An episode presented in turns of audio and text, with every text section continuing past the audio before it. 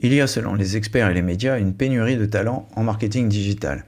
Ce qui fait dire à Jacques Froissant, fondateur du cabinet de recrutement Altaïd, que, je cite, Nous allons droit dans le mur. Une récente newsletter d'Altaïd a mis le doigt sur la difficulté à recruter des responsables et experts du digital. Cette lettre m'a interpellé et j'ai demandé à Jacques de passer voir Visionary Marketing pour y enregistrer cette interview. Selon l'expert en recrutement digital, la pénurie de développeurs que nous connaissons depuis 10 ans gagne maintenant les métiers du marketing digital.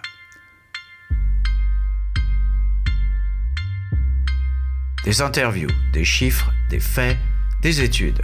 Pas de blabla, ce sont les podcasts de Visionary Marketing disponibles sur toutes les bonnes chaînes de balado diffusion. Bonjour, je suis Yann Corvenec, bienvenue dans les podcasts de Visionary Marketing. Le sujet du jour, pénurie de talents en marketing digital. Va-t-on dans le mur avec Jacques Froissant, le fondateur d'Altaïd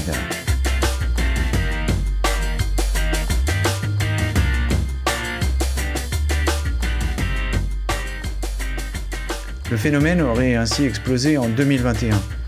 Tous les métiers liés à l'acquisition deviendraient des métiers en pénurie et on commencerait même à avoir du mal à trouver les chefs de projet CRM. Alors pourquoi rentre-t-on en pénurie de candidats dans le marketing digital? Est-ce irrémédiable? Jacques nous fournit son commentaire et j'y rajouterai quelques remarques à la lumière de ce que je vois et entends dans les classes de marketing digital des écoles de commerce où j'enseigne. Altaïd publie une newsletter fort intéressante et le 7 décembre de l'an dernier, j'en ai lu le numéro 7. Celle-ci m'a interpellé par son titre accrocheur et son introduction. Je cite. Les startups françaises ont levé 10 milliards d'euros en 2021 et vont recruter 15 000 personnes. Bravo Mais il y a un gros mais. Où va-t-on trouver ces milliers de développeurs ou de profils digitaux dans un marché déjà en pénurie? Cela m'a interpellé et je me demande d'où vient ce découplage entre offre et demande sur les métiers du digital. Je vais vous livrer ici la version de Jacques et je rajouterai mon commentaire en fin de ce billet de podcast, agrémenté de quelques réflexions issues de mon activité de formateur en école de commerce depuis le début des années 2000. Voici donc l'interview de Jacques et en fin de podcast, mon commentaire. Il y a 10 milliards d'euros qui ont été levés par les startups françaises ces 10 milliards d'euros, ça va représenter 15 000 nouveaux emplois, principalement en tech et en marketing digital. On va les trouver où? L'ensemble des offres d'emploi concernant les métiers du digital en 2021, c'est plus 50% par rapport à 2019, qui était déjà une énorme année. C'est un vrai mouvement de fond où on va avoir besoin d'énormément de ressources et on n'en a pas assez. Sur les techs, ça fait 10 ans que c'est la pénurie. Maintenant, c'est rentré sur le marketing digital. Euh, on va un peu dans le mur là. Hein.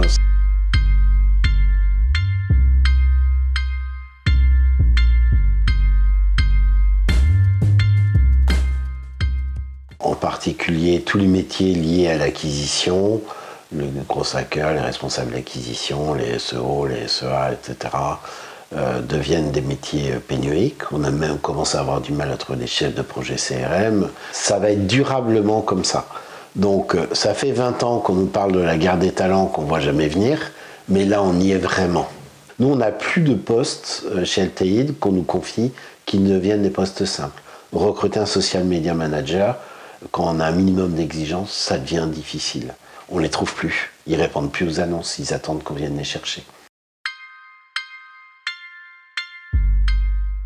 Euh, premièrement, le Covid a été un formidable accélérateur du digital. On a vu plein de TI, de PME qui étaient en cours de digitalisation, qui pour certaines faisaient du commerce depuis 10 ans, des choses comme ça, se rendre compte et qui pouvaient aller beaucoup plus loin.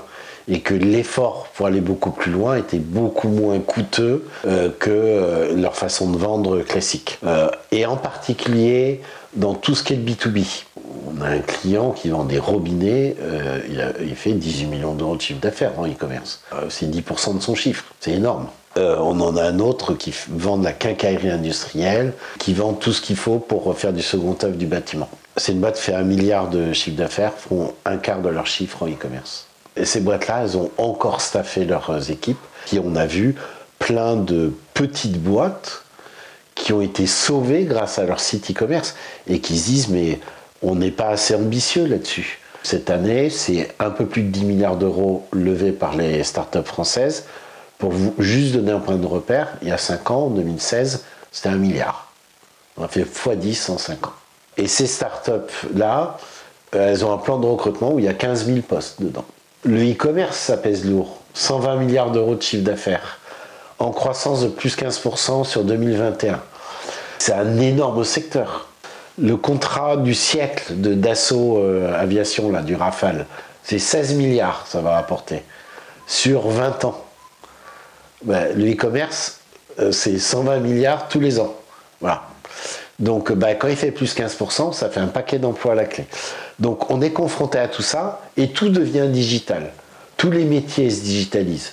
Donc, les besoins, ils sont énormes et on n'a pas assez formé de gens ces dernières années et on n'est pas encore rentré dans un process de formation d'assez de personnes pour faire face à tout ça. Moi, je vois jamais de gens euh, en marketing digital sortir d'université.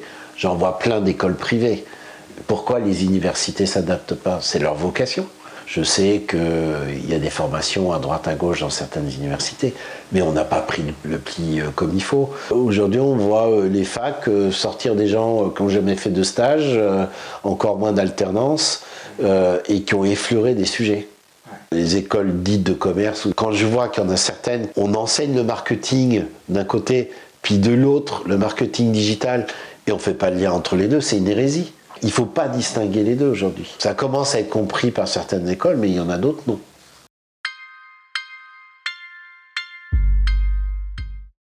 C'est une industrie qui se professionnalise. Quand on fait du référencement, par exemple, il y a des aspects techniques, le nez dans Google, dans Google Analytics, mais le vrai SEO, c'est aussi de savoir écrire et de proposer de l'éditorial. Aujourd'hui, le SEO, c'est même plus une seule personne, c'est deux personnes. Et c'est un travail à plein temps sur, sur des gros sites. Il y a dix ans, tu peux avoir ton site e-commerce et faire un peu tout à la fois et te recruter un responsable e-commerce. Et il y a beaucoup de TI qui ont fait ça, qui sont lancés comme ça.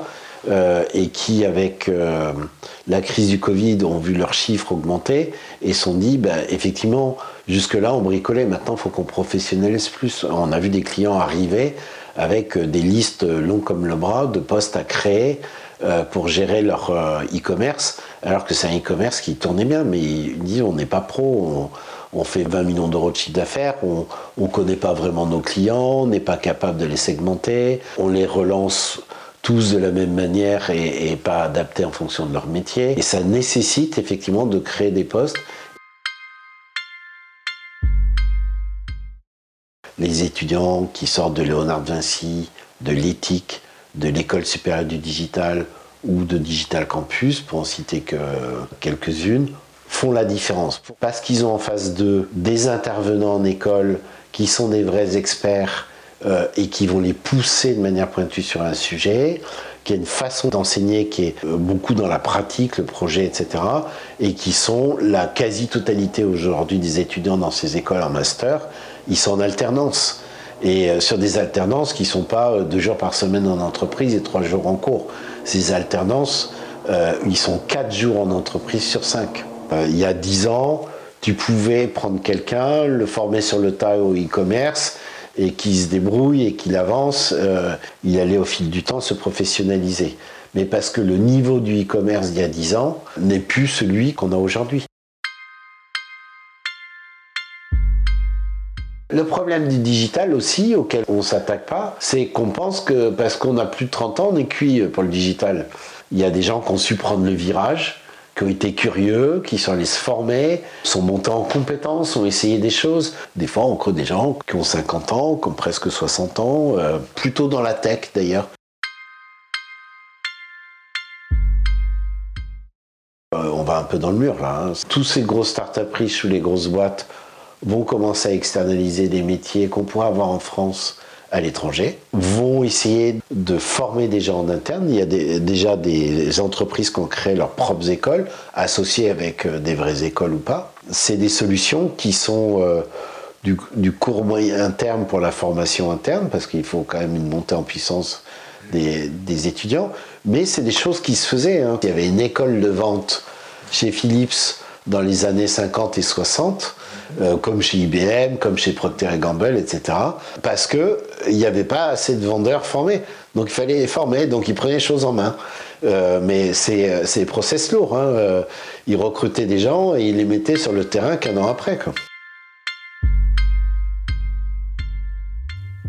Alors voici quelques réflexions personnelles sur la pénurie de talent en marketing digital en France. D'abord, il ne fait aucun doute qu'il y a un malaise entre l'offre en marketing digital et sa demande. C'est ce que j'ai senti à de nombreuses reprises sur le terrain, en enseignant dans les écoles. Je vais essayer de résumer la situation telle que je la comprends depuis mon point de vue, depuis le terrain. D'abord, en demandant aux élèves de mes classes de cette année, alors que je leur parlais justement de cette vidéo qui allait sortir cette semaine, je me suis aperçu que beaucoup d'entre eux ramaient pour trouver des stages et des alternances. On pourrait avancer que ces étudiants sont mauvais, mais ce n'est pas le cas. J'ai trouvé parmi mes élèves en digital de Paris School of Business, ex-ESG, des jeunes très ouverts au sujet du digital, voire très compétents et parfois même impressionnants. Je dois préciser également que ces élèves, je les retrouve régulièrement sur le terrain dans des positions de directeurs digitaux dans les entreprises. J'ai repéré par exemple un ou deux entrepreneurs qui avaient lancé des applications fort pertinentes et qui produisaient déjà pas mal de chiffres d'affaires tout en recrutant des employés. Apparemment, eux n'avaient pas de mal à recruter. D'une part, on peut dire que ces élèves qui ont des problèmes pour trouver des alternances ne savent pas chercher. Il ferait donc bien d'acheter le livre Guérilla Marketing pour trouver un emploi de notre ami Jacques Froissant. Et d'autre part, il doit y avoir également un problème du côté de l'offre. Mais quel est-il? Pour avoir cherché des jobs de temps en temps dans le passé, et même si la plupart du temps ce sont plutôt les jobs qui sont venus à moi, fort heureusement, j'ai remarqué une chose qui ne semble pas avoir beaucoup évolué depuis 40 ans. En France, on aime bien les produits RH tout faits. Il n'est pas question d'embaucher quelqu'un qui pourrait devenir quelque chose d'autre.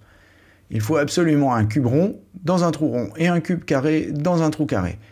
Je ne sais pas si c'est du cartésianisme, je mets ça entre guillemets, qualité dont nos compatriotes se vantent souvent pour une raison qui me semble complètement étrange, mais en tout cas, je ne pense pas que ce soit comme cela qu'on permette au talent de s'exprimer. C'est un inconvénient pour le candidat, dont le potentiel ne sera que rarement apprécié à sa juste valeur, mais aussi pour l'offre, car c'est se priver de beaucoup de compétences en croyant qu'un candidat est uniquement capable de reproduire ce qu'il a déjà fait dans le passé. Quand il est jeune, c'est encore plus stupide puisqu'il n'a que peu d'expérience.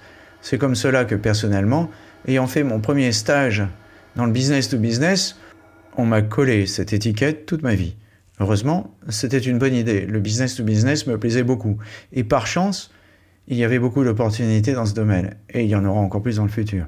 Mais si j'avais voulu travailler chez Procter Gamble ou n'importe quel acteur du grand public, je pense que j'aurais très bien réussi également, à condition qu'on me laisse ma chance. Troisièmement, j'ai remarqué que la formation est utile, bien entendu, mais surtout aux professionnels, ceux qu'on appelle les exécutives en bon français dans les écoles. En effet, les professionnels ont cette capacité de se projeter dans les anecdotes qu'on leur raconte, grâce à leur expérience du terrain. Quand on leur parle de conduite du changement, de mise en œuvre de nouveaux projets, ils comprennent les forces en présence et la résistance au changement, car ils l'ont vécu. Pour les jeunes, c'est plus difficile. Même si on trouve des étudiants remarquables en formation initiale, cela m'est arrivé plusieurs fois cette année, qui sont capables de se projeter dans le monde de l'entreprise. Je ne suis donc pas certain que la formation spécialisée arrive au bon moment. Elle est plus efficace une fois qu'on a mis en place des choses sur le terrain et qu'on s'est déjà planté. Ainsi, quand on vous apprend quelque chose, l'enseignement arrive à point nommé. C'est pour cela que finalement, la solution des écoles internes décrite par Jacques dans son interview me paraît parfaitement adaptée. D'ailleurs, je suis moi-même un produit de cette école Philips dont il parle. Je suis aussi plus favorable au système d'éducation allemand, où on n'hésite pas à se former après une dizaine d'années sur le terrain. La formation initiale arrive avant la formation du goût des élèves je pense qu'elle est plus efficace et plus pertinente une fois que l'élève est devenu adulte, qu'il s'est frotté au monde du travail, qu'il a appris ce qu'il aime et ce qu'il n'aime pas, et alors, en connaissance de cause, il peut choisir sa spécialisation. Je ne suis pas sûr que choisir une formation trop tôt soit une bonne idée. J'ai vu trop d'élèves abandonner le digital après avoir subi deux années d'études dans ce domaine. Quel gâchis pour les élèves et aussi pour les enseignants. Quatrièmement, Ensuite, j'ai remarqué que beaucoup d'étudiants n'avaient pas envie d'aller dans des classes de digital. Certes, je suis d'accord avec Jacques, beaucoup d'écoles dressent un mur de Berlin entre le marketing et le marketing digital. Mais il serait trop simple de faire porter ce chapeau-là entièrement par les écoles, car il est aussi largement le fait des élèves eux-mêmes. J'ai été directeur de programme dans une grande école de management pendant 5 ans et je me suis battu bec et ongle pour essayer d'avoir des élèves qui venaient du cursus marketing classique, pour finalement m'apercevoir qu'ils n'étaient pas spécialement intéressés par cette discipline.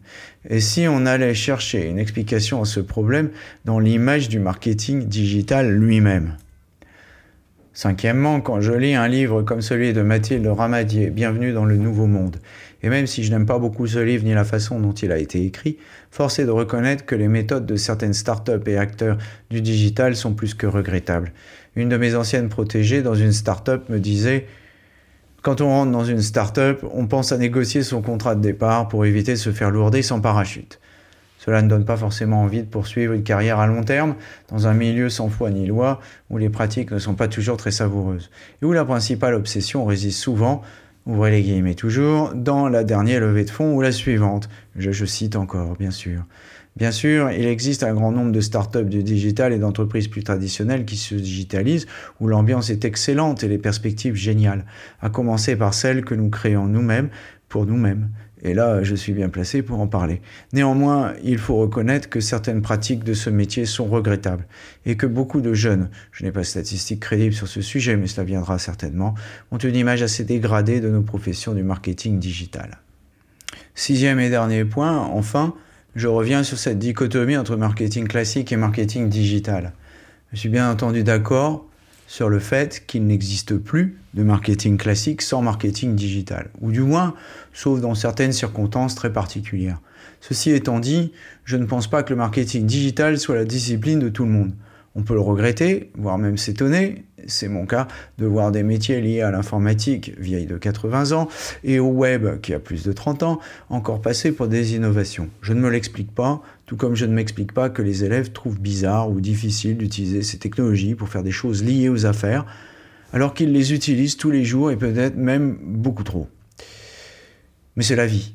Le marketing digital reste une discipline, une spécialisation particulière, et même, je ne pense pas que le marketing digital, entre guillemets, recouvre une seule discipline, mais une myriade de disciplines, toutes très particulières, avec leur technicité, leur méthode, leur langage. Enfin, toutes les responsables de marketing digital ne sont pas capables de comprendre leurs voisins de bureau. Il faut le savoir. Tout cela fait que le marketing digital reste une discipline complexe par nature. Non seulement car elle mélange la technologie et le marketing, mais aussi parce qu'elle est extrêmement segmentée et demande une hyper spécialisation dans chacun des micro-domaines qui la composent. En résumé, oui, il y a une déconnexion entre l'offre et la demande. Et peut-être aussi, à l'instar du livre que j'ai cité au-dessus, et que je n'aime pas beaucoup pour cela, un état d'esprit bien français, assez négatif, qui ne cherche pas le meilleur des choses là où elles existent, et regarde les nouveaux modes de travail et les nouveaux métiers associés au digital d'un œil noir. Mais le domaine du digital n'est pas exempt de reproches non plus, et il faut prendre ces reproches avec professionnalisme et en prendre notre part de responsabilité. Il faut travailler sans relâche à la promotion d'un environnement professionnel du digital positif et enthousiaste. Parallèlement, les offreurs d'emploi seraient bienvenus de réfléchir au potentiel de leurs candidats et non à espérer que tout le monde sache tout tout de suite.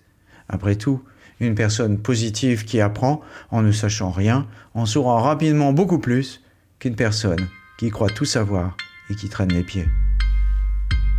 Des interviews, des chiffres, des faits, des études, pas de blabla. Ce sont les podcasts de Visionary Marketing, disponibles sur toutes les bonnes chaînes de balado-diffusion. Surtout, n'oubliez pas de mettre une bonne note à ce podcast si vous l'avez apprécié.